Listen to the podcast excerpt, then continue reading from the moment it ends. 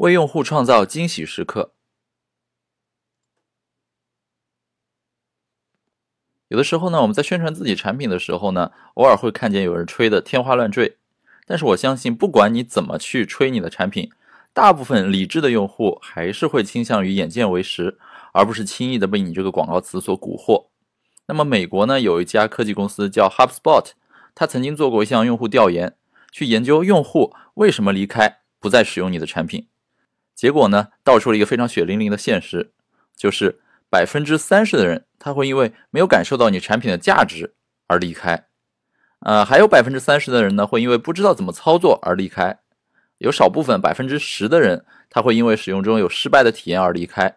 最后呢，还有剩下不到百分之三十的人，他会出于产品的兼容性差呀，或者说有了更好的竞争对手而离开。所以你可以看到，在这当中呢，总共有百分之六十的人，他会因为说用了你的产品，但是呢，哎，不知道怎么操作，或者呢，不知道产品的实际价值在哪儿而选择离开。这其实就是你的产品呢。没有让用户感觉到怎么样应该正确的使用你的产品，让他呢来得到所期望的价值。所以呢，这里就涉及到了客户的期望管理以及产品价值怎样去凸显它。可能你在做产品的时候呢，曾经听到过一个词儿叫做惊喜时刻，英文呢是 aha moment。那到底什么是 aha moment 呢？这个词儿呢，词典里它的解释是思考过程中一种特殊的愉悦的体验。那么在经历 aha moment 的时候呢，会对之前不明朗的某个局面产生更深入的认识。现在呢，我们很多用这个 aha moment 呢来表示某个问题的解决方案突然明朗化啊，突然豁然开朗的那个时刻。那么上面这话呢比较抽象，举个例子大家就明白了。那阿基米德当年正在浴缸里洗澡的时候呢，看到了这个水位的变化，他就理解了，并且呢想出了这个浮力的定律。因此呢，一个困扰他很多年的问题最终被解决。这个时候呢，他非常激动，光着身子呢就跳出浴缸，大喊了一声 “Eureka”，也就是希腊语的“发现了”。那么大家往往把这样的体验呢，就称为 “aha moment”。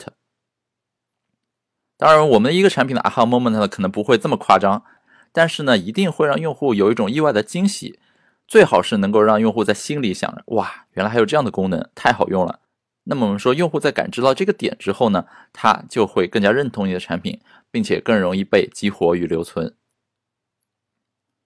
从产品体验的角度来说呢，这个 aha moment，当然它还有另一个说法叫 magic moment。这个呢，就是指用户在使用产品中这个爽的点、爽点，或者我们叫它 G 点啊。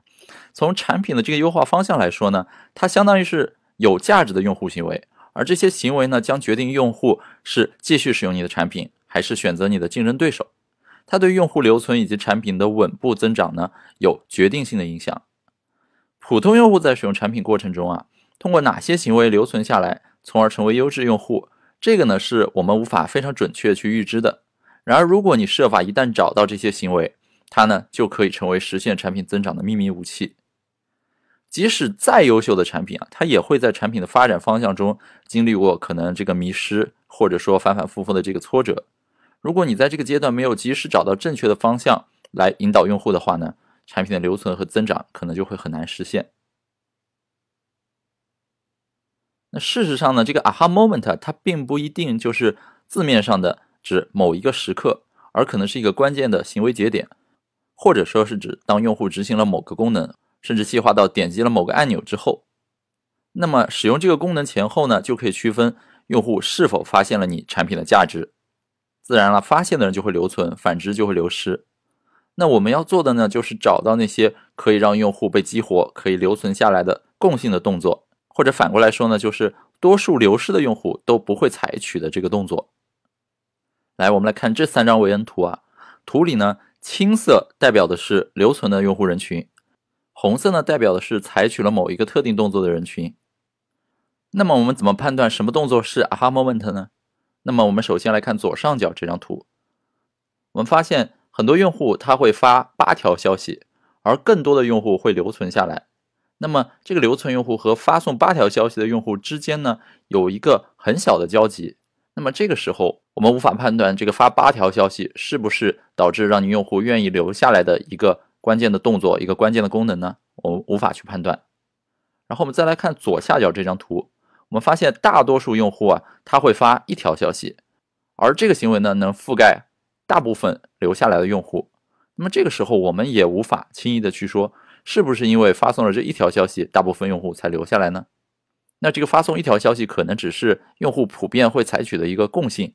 它跟你是否是一个留存用户呢，没有太大的关联。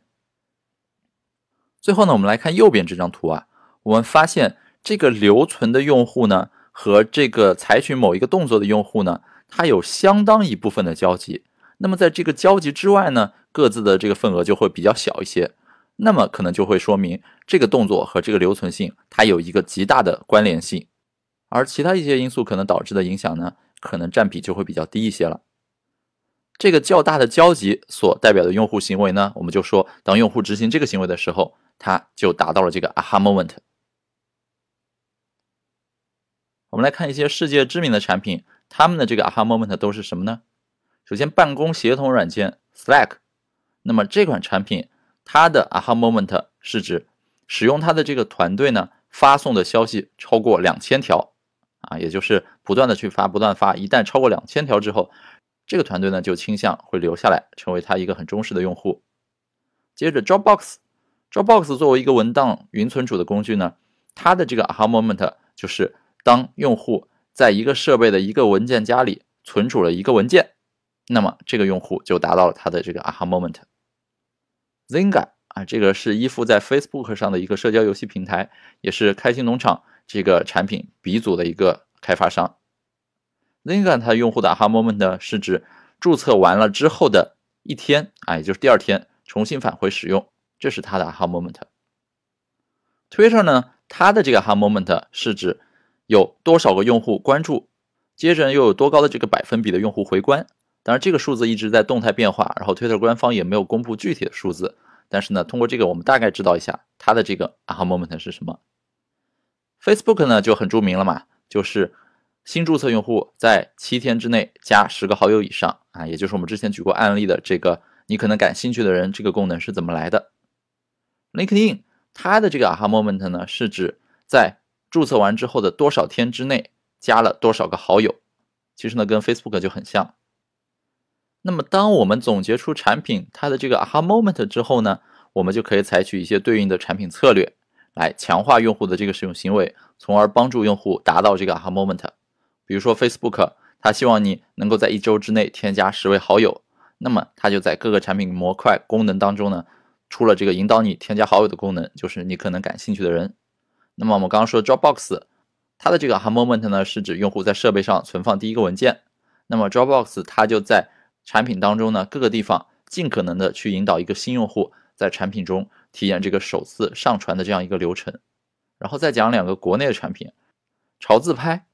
那么潮自拍它的这个 aha moment 呢，是用户第一次利用滤镜功能完成一张照片的美化，所以呢，它对应的这个产品策略叫做滤镜体验前置，也就是不是当你拍完照片之后再选滤镜，而是在你照片取景准备拍摄的时候呢，就能够体验到这个滤镜叠加的效果，从而缩短新用户使用滤镜的这个路径。另外，国内很有名的这个唱歌软件唱吧，它的 aha moment 是指首次唱歌之后回放被处理的这个优质效果，也就是你唱完之后呢，你听到哇，你唱的歌这么好听，可能比你真人唱的更好听，因为经过了它一些特殊的这个处理之后。所以这个时候呢，你觉得我简直是一代歌神，你就感受到了这个产品的价值。那么唱吧它对应的策略呢，就是赶紧引导用户赶紧唱一首歌，唱完之后呢回放听一听，你就能感到唱吧这个产品给你带来的价值了。那么我们举了一些例子，那在我们自己的产品当中，怎么样去找到 aha moment 呢？这个呢说简单也很简单，但说难又很难。这里我给它归结一下，首先。当你去想你的 aha moment 的时候呢，你需要去考虑你的产品核心功能是什么，因为很多时候核心功能就代表了你这个产品希望用户采取的一个关键操作啊，就像是一个视频网站，那么它的核心功能一定是让用户看视频，所以它最核心的操作也就是去播放视频，这个呢也是让用户很容易感到你产品价值的一个点。如果你是一个社交软件呢，用户通过这个社交软件来互相加好友来发消息。那么加好友这个动作，或者说成功的发送消息、产生聊天，那么这是这款产品它的一个核心功能。那么像电商网站的话，很自然就是产生交易啊，买到用户心仪的商品等等。所以呢，你可以根据你自己不同的产品，它的业务形态，它通过什么功能模块来产生对用户的价值，以及对你产生商业价值，来判断产品的核心功能是什么。接下来呢，我还必须承认，有些产品呢，它的这个 aha moment 可能跟核心功能没有太直接的关系，可能是一个边边角角或者一个你不太在意的功能，但是呢，这个功能吸引了用户，成为了用户不断回来使用的一个功能。那么这个时候呢，你就要去找到究竟是什么样的行为促使用户愿意留下来。当你找到一些用户愿意因此留下来功能时候呢，你就应该去思考，在有限的这个预算框架或者说时间节点之内呢，到底哪一项功能能够让用户更快速、更低成本的感受到产品的价值？那么我应该把重心就放在优化这个功能上，突出它、强化它，让用户呢更愿意留下来。然后本着这个增长黑客的精神，我们通过实验和数据去验证你的猜测，把它提炼出一种产品的功能来。那这里呢说的还是有点抽象，我们来看一个具体的操作案例，究竟怎么样通过这个数据找到产品功能和这个致使它能够成功被激活、被留存下来的这个相关性。那么这里呢，我们用到的工具是 Excel，Excel 当中呢有一个工具叫做相关性分析。那这个工具呢，非常方便的，能够帮我们实现对于某一个产品行为的动作和最终致使它能够留存下来的这个关联度的一个分析啊。我们来看一下我的录屏操作。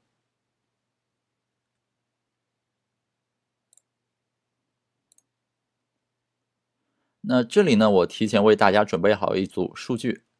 为了去研究这个 Excel 它是怎么进行相关性分析的呢？我先讲一个很简单的案例啊，咱们先不讲这个产品，我先拿一个现实生活中的案例给大家讲一讲。大家知道这个小麦这种农作物呢，它其实是包含不同的这个性状的啊。这不同性状呢，就是根据这个植物它的基因不同，可能演化出很多不同的这个植物上的一些特征。那这里呢，我列举出假设我们有九株不同的小麦，那么按照顺序我们给它编号叫 A 一到 A 九。那这就是九株小麦，那么小麦它有很多的性状，这里呢我们选出了六种不同的性状，分别是冬季分蘖、株高、每穗粒数、干粒重、抽穗期、成熟期等等。那这些具体什么意思？我觉得你可以不用去理解，你就知道这是小麦的一些不同的性状就行了。那么不同的性状之间是否存在一些关系呢？是不是有些性状它会同时出现，而有些性状？此消彼长啊，存在 A 性状，那么 B 性状就不存在呢？那这里呢，我们可以通过 Excel 的相关性来进行一个验证。这个工具怎么去用呢？我这里呢用的是这个苹果电脑这个 Mac 的版本。那如果各位用的是 Windows 呢，其实原理是如出一辙的。那么这里我不是一个 Excel 的教学视频的在线课程，所以如果说你对这个感兴趣的话呢，你上网百度一下，很快就可以发现 Windows 要怎么用啊，非常简单。我还是拿 Mac 版给大家做个例子啊。首先呢，你要启用这个相关性分析的工具的话呢，你得先加载一个它这个数据分析的一个模块。那在 Mac 里呢，我是通过工具，然后 Excel 加载项，在这里呢选择分析工具库。其实，在 Windows 里呢，你也需要加载一个分析工具库。加载完这个分析库之后呢，我们来看这个数据的标签下。就多出了一个数据分析的这样一个功能模块啊，原来是没有的，你必须加载之后才会出现。那么我们就来使用它了，非常简单。首先点击数据分析工具，然后呢，这里有一个叫做相关系数，那么就来启用这个相关系数功能，点击确定。接下来它就会问你说输入区域，也就是你要去分析哪一块的数据呢？那么我们选择刚才这个准备的小麦不同的数据，OK。那么这里注意，我们把它的分组方式选择逐行啊，也就是我们要去比较不同的行它们之间的相关性。接下来输出区域，那输出区域为了便于展示呢，我就直接输入在当前这个 Excel 表格里了。输出区域，我随便点一个地方作为这个结果的输出，就在这儿吧。好，那么一切准备工作就完成了。接下来我们直接来看结果，点击确定。那么 Excel 呢就把这个结果呈现出来了。我把它放大一点字体。说十六，来各位来看，那这张表呢，其实就体现出了不同行之间它们的这个相关性。比如说行一跟行一，它的相关性是一啊，其实就是因为它们是一模一样的嘛。这里的这个相关性系数，它的取值范围呢是从负一到一啊，负一是最小，一是最大。那么一就代表的是完全的正相关，而负一呢就代表完全的负相关，而在这之中的这个数值呢，就代表说存在一定的相关性。那我们来看一下这个表格当中啊，相关性比较高的是什么呢？我们看到这里有个叫零负零点八九六五，也就是行一和行三，行一是这个，行三是这个，它们的这个负相关性呢，啊非常接近负一，也就是非常接近于负相关。我们来看一看是不是？行一是这个冬季分裂，行三呢是每岁粒数。你可以看到是不是冬季分裂哎越小，每岁粒数越大一些；冬季分裂越小，每岁粒数越大一些。啊，这里冬季分裂变大了，哎，每岁例数呢变小了。这其实就是一个负相关啊，我大你小。那么其他一些呢，我们看起来好像就没有太大的相关性。比如说我们对比行一和行六，它的相关性是负零点三二啊，行一。冬季分裂，行六三，看看好像没什么太大的相关性啊，既不是我大你也大，也不是我大你变小。因此呢，这个工具它可以来帮我们发现不同的一些性状，或者说不同的一些 feature 之间是否存在一定的相关性。那么我们怎么在自己的这个产品数据当中使用呢？那么这里呢，我也准备了一组数据，我们来看一看。那其实跟刚才就一样了。假设我们有一款产品，然后一共有九个不同的用户，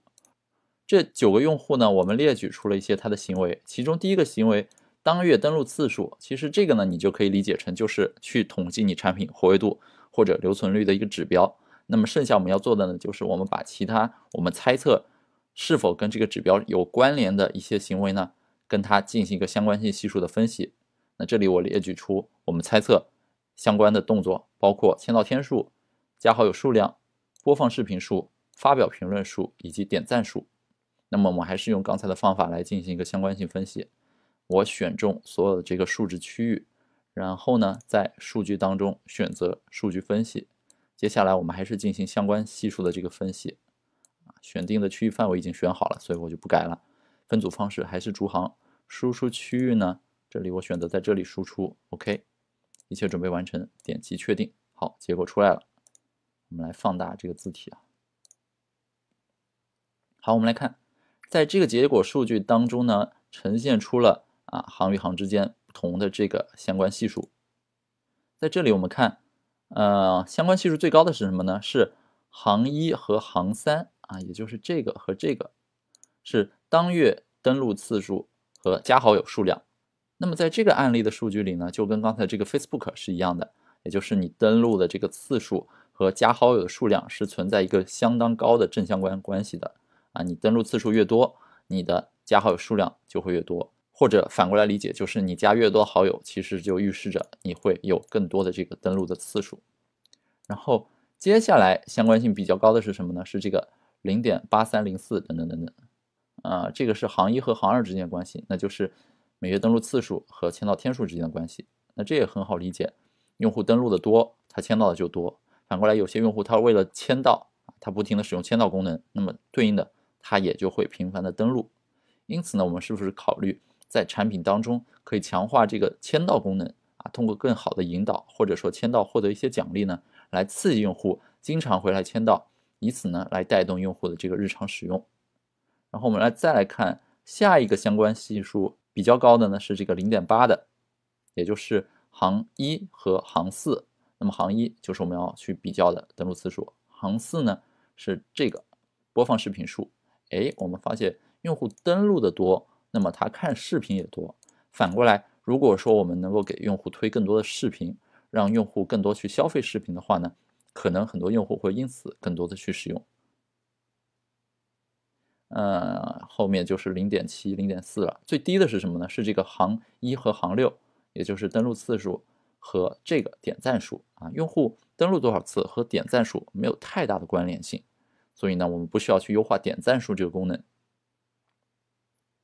好，通过这个表格的理解呢，我们会发现我们筛选出的最适合的三个功能，可能就是二三四啊，也就是这里的签到天数。加好友数量以及播放视频数，于是接下来你可以考虑啊，从你产品开发的角度，你觉得哪个的开发成本最小？比如说，你觉得签到天数这个按钮优化起来是最容易的，哎，我签到完给一个反馈或者发一点积分最容易，那么你就优先去强化这个功能。你觉得加好友数量这个东西呢比较容易，哎，那你就去设计一些邀请用户加更多好友的模块。而你觉得如果播放视频这件事儿对你的产品实现来说最简单，那么你就尽可能多去给用户推一些视频。当然，这一切呢都是基于数据得到的一个猜测，最终呢我们还是要靠上线的这个实验数据来验证你的假设。那么这里呢就是给大家一个相关性分析的工具，那么你可以在日常工作中呢试着使用一下。好，我们还是回到我们这个 PPT。那么刚才呢，给大家介绍的是怎么样去用 Excel 做行为数据的相关性的分析。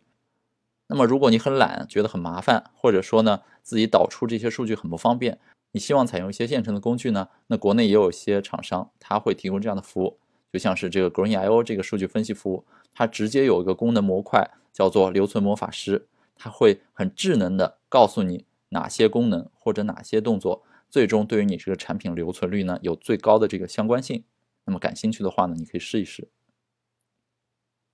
在找出跟你这个产品的核心价值，也就是让用户感受到 aha moment 这个时刻最相关的一个功能之后呢，接下来呢，你就应该去采用一些产品的手段来强化这个功能，让用户更好的去使用、去体验这个功能。那具体的话呢，就看各位做产品的这个功底了。这里呢，我还是举一个案例，我们来看看其他成功的产品是怎么去做的。那这里呢，我们案例产品就是 Pinterest。Pinterest 呢是一个以兴趣为基础的图片社交社区，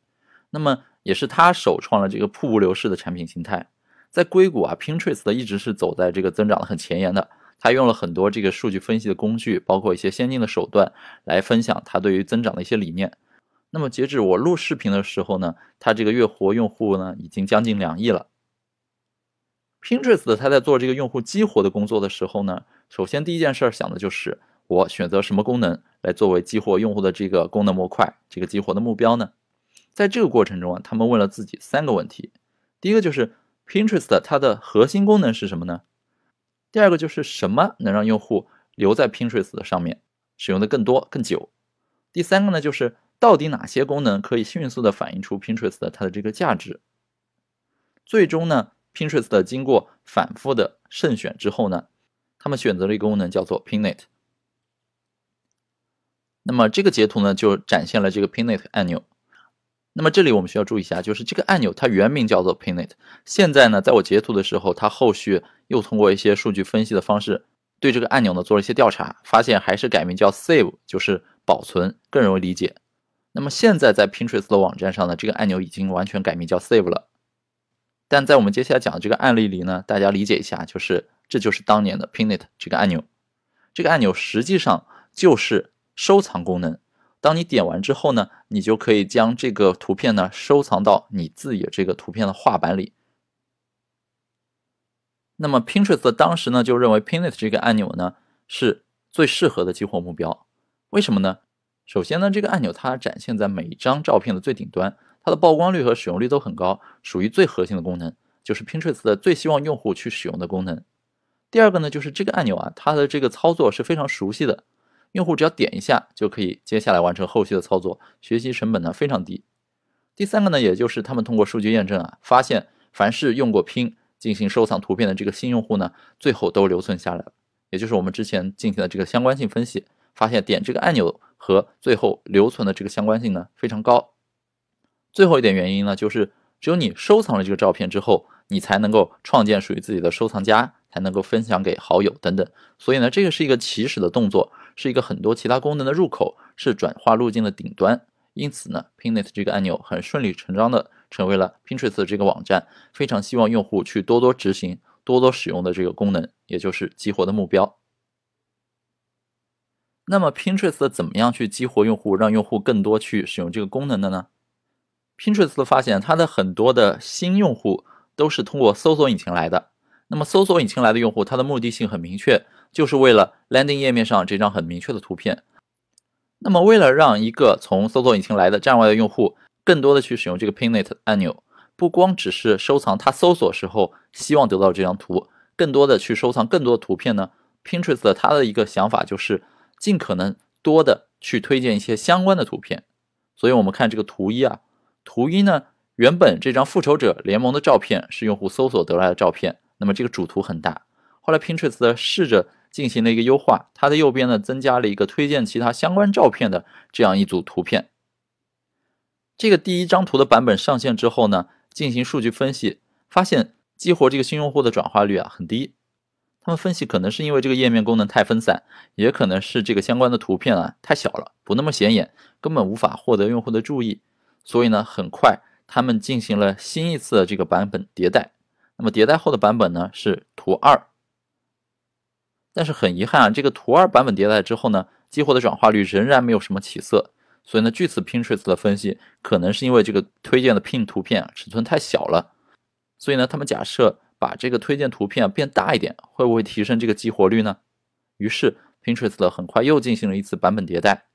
这个迭代的效果呢，就是图三。你可以看到，这个相关推荐的图片呢，不仅出现在了主图的上方，而且呢，尺寸也变大了一些。最后实验结果显示，这个激活转化率的确开始有所提升了。那 Pinterest 的据此呢得到了启发，他觉得 Pin 这个图片呢尺寸大一点，然后呢做的更加正式一点啊，不要这么畏畏缩缩的藏在那边，而是更大气的对用户进行展示，可能效果会更好。所以呢，他们又迭代了一下，做出了第四张图这样一个效果，也就是把相关推荐图片呢从主图的上方挪到了主图的右方。而且呢，给了它更大的这个屏幕占比，把它们更好的凸显了出来。这个版本迭代上线之后呢，激活转化率又有了一些提升。所以呢，通过上面这几个实验迭代呢，我们可以分析说，点击推荐拼图的这个群体呢，更容易从注册后完成激活行为。基于这样一个分析得出的假设是，推荐的拼图和主图片的这个差异越小呢，越利于提升激活转化率。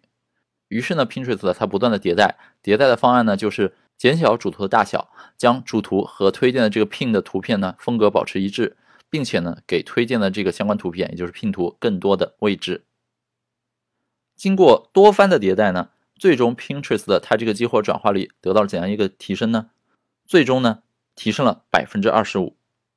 当然，Pinterest 这家公司呢，它善于做各种各样的实验啊，采用各种增长的手段。那么在这个案例之后呢，Pinterest 又前前后后迭代了六个版本。那么后来呢，他们在自己这个官方技术博客上也告诉大家，通过不断的这个实验尝试呢，他们最终成功的将这个注册并且收藏的激活转化率呢提升了百分之二百。那么这个呢，就是 Pinterest 它是如何通过这个用户行为的这个相关性分析，来找出最容易让新用户注册激活并且转化留存下来的一个功能。以及围绕这个功能呢，不断去优化迭代，让它成为用户活跃度增长一个引擎、一个发动机的非常好的案例。